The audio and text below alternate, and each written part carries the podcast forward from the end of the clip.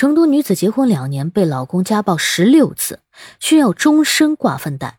到医院时呢，医生说已经没有脉搏了，晚了二十分钟就救不活。别再拿家暴当挡箭牌了，这就是故意伤害。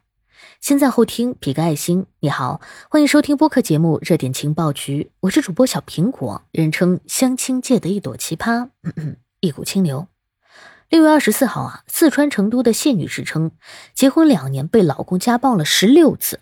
她说，刚认识她老公的时候啊，感觉人挺好的，挺会照顾人的，只是啊，平时喜欢骂人。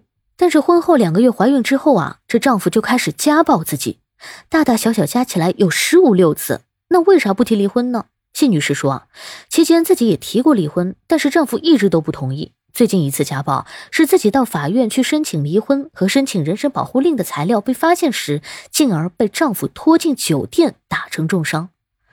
我看了这个女人身上的伤啊，密密麻麻的缝针，终身挂粪袋啊，实在是太可怜了，必须严惩家暴男。这样的男人啊，就是魔鬼。在出现第一次家暴的时候啊，就要赶紧离开。姐妹们，千万不要抱幻想，家暴成瘾，不管怎样，碰到了赶紧跑。目前呢，谢女士已经住院两个月了，肋骨骨折，十二指肠被污染，小肠梗阻，挂着粪袋，肾、胰、肺等内脏都不同程度的受到损伤。视频里啊，谢女士说，要是再晚了二十分钟就救不活了。目前呢，谢女士的老公已经被刑事拘留了。这真是一起毛骨悚然的案件。美好的婚姻和爱情啊，都是被家暴彻底击碎的。谢女士当年应该也想不到，自己走进的婚姻殿堂竟然是人间炼狱。谢女士老公下手之狠毒，人性之恶毒，超出想象。这起恶性事件啊，已经不能用家暴来形容了，这简直就是赤裸裸的人身伤害。不仅在老婆怀孕期间殴打，还差点把老婆给打死了，这已经突破了基本的人伦底线了，好不啦？这种男人啊，就应该像过街老鼠一样，人人喊打。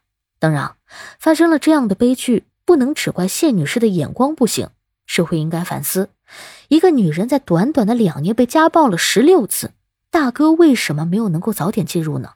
更讽刺的是，她最后一次被打是去法院申请人身保护令、准备材料的时候被她老公发现了。